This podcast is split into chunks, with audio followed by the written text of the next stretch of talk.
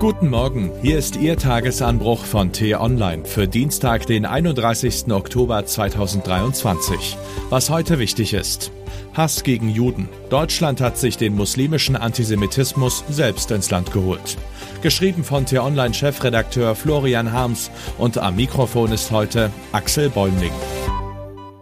Eine antisemitische Welle schwappt um den Globus. Attacken im Kaukasus, Aufruhr in arabischen Ländern, Hassverbrechen in Amerika und Frankreich, Krawalle auf deutschen Straßen. Auch in Deutschland wächst der Antisemitismus. Tätliche Angriffe entstammen überwiegend rechtsextremen Kreisen, aber auch unter Migranten nimmt der Furor zu. Die abscheulichen Szenen in Berlin-Neukölln haben Schlagzeilen gemacht, sind aber nur die Spitze eines Eisbergs. Die Anfeindungen gehen weit über legitime Kritik an der israelischen Siedlungspolitik hinaus. Hass auf Juden hat in der muslimischen Welt eine lange Tradition. Er wird islamisch bemäntelt, vor allem aber durch Unwissenheit, Vorurteile und gezielte Irreführung genährt. Arabische Diktatoren verteufeln Israel, um davon abzulenken, dass sie selbst ihre Bürger unterdrücken. Wer sich in arabischen oder türkischen Medien umsieht, Telegram, YouTube, Facebook, Fernsehsender, stößt immer wieder auf ein groteskes Zerrbild, das Juden als hinterlistige, brutale, gotteslästerliche Unmenschen karikiert, die nichts anderes verdienen als Strafe, Ausgrenzung oder gleich den Tod. Joseph Goebbels hätte gefallen, was sich viele arabischstämmige Jugendliche auf ihren Smartphones reinziehen.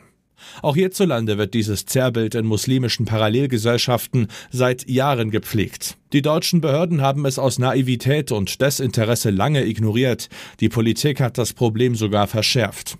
Einerseits ließen die Bundesregierungen von Adenauer bis Merkel Millionen Muslime einreisen und hier sesshaft werden, andererseits verwehrten sie ihnen volle Teilhabe, duldeten sie nur als Gastarbeiter oder Flüchtlinge, als Bürger zweiter Klasse, grenzten sie aus.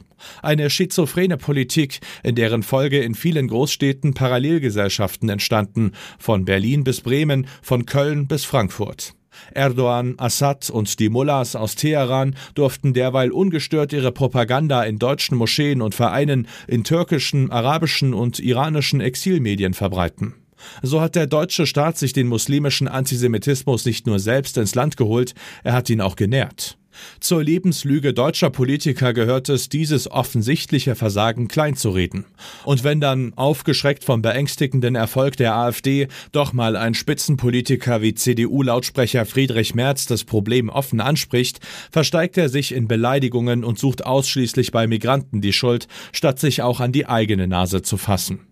Glaubwürdig ist solche Kraftmeierei nicht, zielführend erst recht nicht umso wichtiger kompetenten Stimmen Gehör zu schenken, etwa der von Rainer Wendt, dem Chef der deutschen Polizeigewerkschaft. Auch er neigt gelegentlich zur Lautsprecherei, aber was er den Kollegen der Bild-Zeitung gesagt hat, ist eine ernstzunehmende Warnung.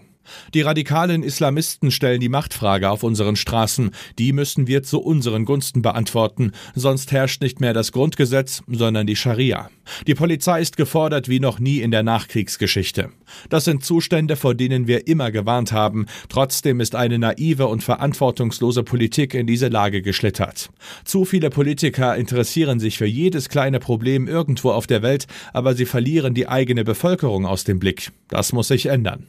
Es sei höchste Zeit, dass wir alle uns auf die Grundwerte unserer Gesellschaft besinnen, sonst zerfällt das Land in radikale Einzelinteressen und das Recht des Stärkeren dominiert.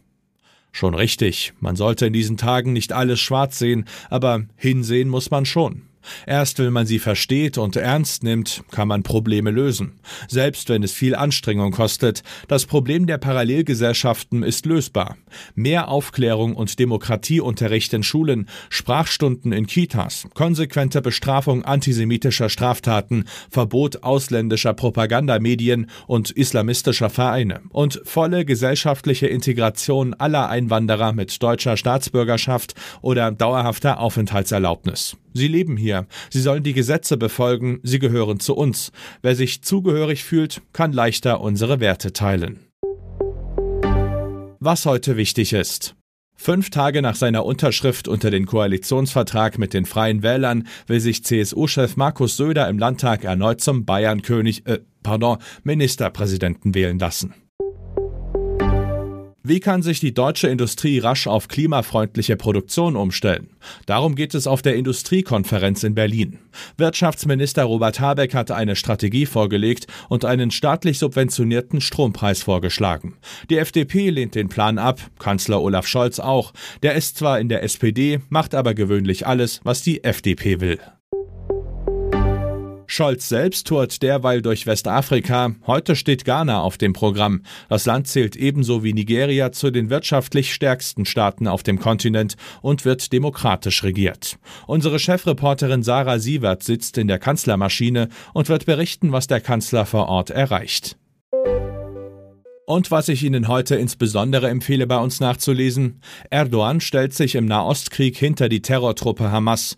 Der türkische Präsident steckt in einem großen Dilemma und hat sich für einen erneuten Konflikt mit dem Westen entschieden, berichtet mein Kollege Patrick Diekmann. Den Link dazu finden Sie in den Show Notes und alle anderen Nachrichten gibt es auf t-online.de oder in unserer App.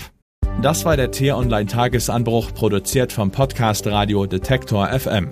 Uns gibt's auch morgen wieder. Und am Wochenende blicken wir im Podcast Diskussionsstoff in einer tiefgründigen Analyse auf ein aktuelles Thema. Hören Sie mal rein. Vielen Dank fürs Zuhören. Bis morgen und tschüss. Ich wünsche Ihnen einen schönen Tag. Ihr Florian Harms.